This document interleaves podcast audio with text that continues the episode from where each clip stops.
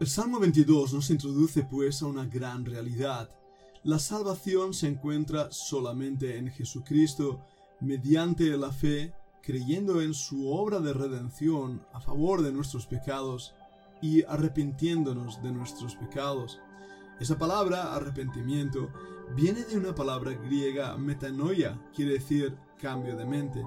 Ahora, tristemente, San Jerónimo, en el año 322, 420 cuando falleció, tradujo esta palabra en su vulgata latina. La tradujo de una forma errónea. La palabra arrepentimiento se convirtió en la palabra penitencia.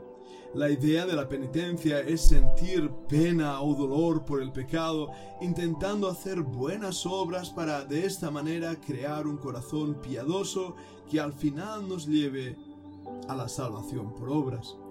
De esta manera, la salvación de miles de almas fue puesta en juego por la tradición de los padres, por una falsa verdad introducida en la palabra de Dios.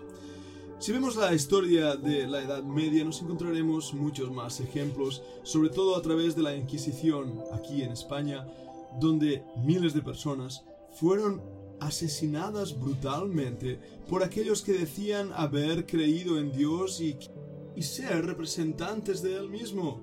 Llevaban la cruz en su pecho, pero el diablo en sus hechos.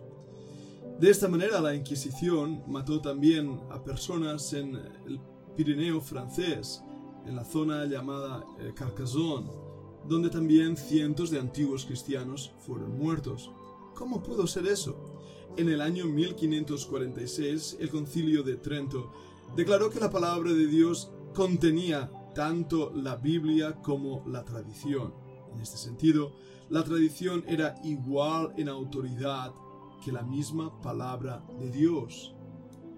Debemos recordar rápidamente que la palabra de Dios es la única autoridad de fe y práctica. Las falsas religiones ponen la Biblia y la Biblia y el libro del Mormón, la Biblia y la revelación de Mary Eddy en los adventistas, la Biblia y la tradición dentro de los católicos, la Biblia y la autoridad de un pastor, reverendo o lo que quieras llamado.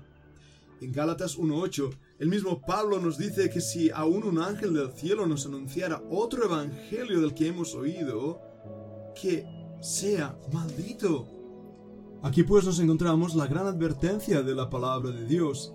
La tradición, según vemos en el original griego, es una serie de, enseñanzas. La palabra paradosis significa algo que ha sido transmitido o entregado generalmente relacionado con lo que se enseña. En la Biblia es usado muchísimas veces para referirse a las tradiciones rabínicas, pero también puede ser usado para buenas enseñanzas, aquellas que fueron transmitidas, por ejemplo, por los apóstoles. Para dosis es siempre usado en una forma superficial, exceptuando en el momento que Pablo lo utiliza para referirse a las enseñanzas, ahí en 1 Corintios 11.2, 2 de Tesalonicenses 2.15 y 2 de Tesalonicenses 3.6. En estos tres pasajes se refiere a las verdades que los apóstoles han transmitido. Ahora bien, fuera de esto, vemos que la palabra paradosis, tradición, tiene un sentido negativo que nos aleja de Dios más que acercarnos a Él. La Iglesia Católica a lo largo de la historia ha utilizado estas tradiciones con la autoridad papal ex cátedra, hombre que defendía que su opinión y su palabra era igual de importante que la misma palabra de Dios revelada. De esta manera, el cristianismo en la Edad Media se llena de tradiciones y excusa que incluso la Iglesia puede llegar a matar a personas en la misma hoguera. Aquel que no cree como yo, aquel que no hace como yo, aquel que no piensa como yo, es digno de muerte y por lo tanto tiene que dejar de existir. Ahora bien, las tradiciones son totalmente contrarias a lo que hizo Jesucristo.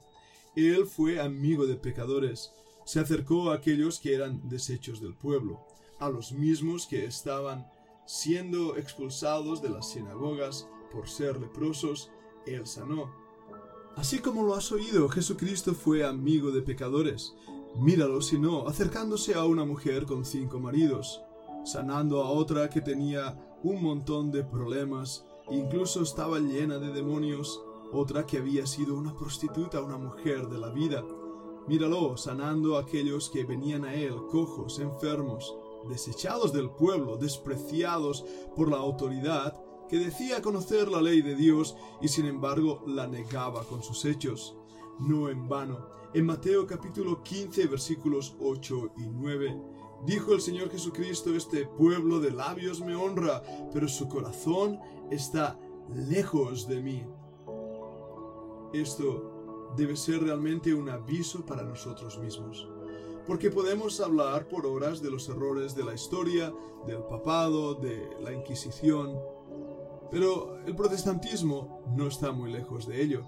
Y debemos recordar que incluso entre los líderes históricos también se han levantado personas que han sido seguidores de falsas verdades, de mentiras podridas. No olvidemos esta triste verdad que aún los líderes religiosos pueden ser hombres corruptos.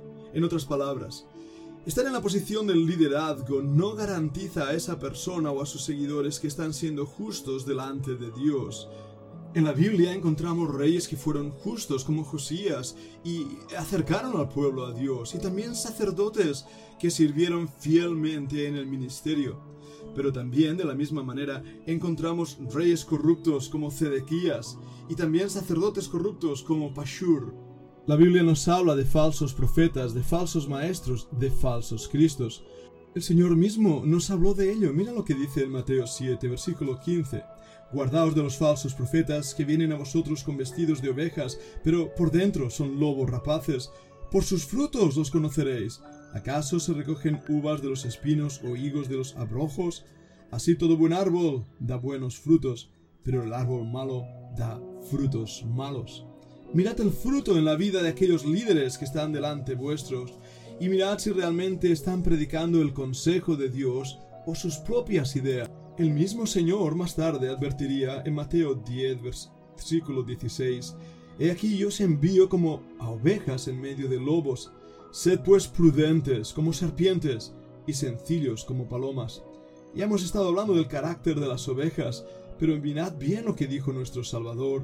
Somos ovejas en medio de lobos. Y por último, vayamos a Colosenses 2, versículos 6 al 10.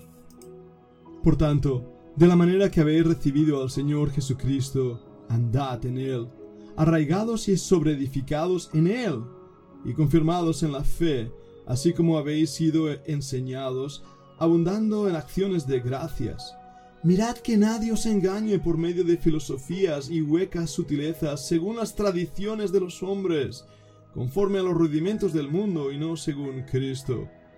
Porque en él habita corporalmente toda la plenitud de la deidad, y vosotros estáis completos en él, que es la cabeza de todo principado y potestad. ¿Lo has oído bien? Aún dentro de la iglesia hay lobos rapaces, hay tradiciones, costumbres incluso protestantes, que nos ligan a cosas que haz y no hagas. Lo que debemos hacer es amar al Señor. Si amamos al Señor, no amaremos al pecado. Nos apartaremos de todo aquello que a Él no le agrada, pero no porque alguien nos lo pida, nos lo ordene o tengamos que hacerlo para seguir cierta ordenanza eclesial, sino porque el amor de Cristo nos constriñe no vamos a ser engañados por filosofías, huecas sutilezas, tradiciones de los hombres, sino que seremos edificados, arraigados en Cristo, confirmados en la fe en Cristo. Oh amado mío, tú que me escuchas, lee el Salmo 22, mira lo que Él hizo por ti. Asegúrate que has creído en Él como suficiente Salvador. Y una vez tengas esa seguridad, vive para Él con humildad de corazón, sencillez de espíritu, sabiendo que aún en nuestras imperfecciones, Él nos ama. Él nos sigue amando y podemos confiar en Él. Crezcamos, por tanto, en el conocimiento de Dios, en el poder de su gracia, siguiendo en sus pisadas, y hagamos de el buen pastor, el líder que debemos seguir y escuchemos su palabra, su única palabra, para vivir delante de Él unas vidas santas que le agraden y le glorifiquen. Deseo que Dios os bendiga.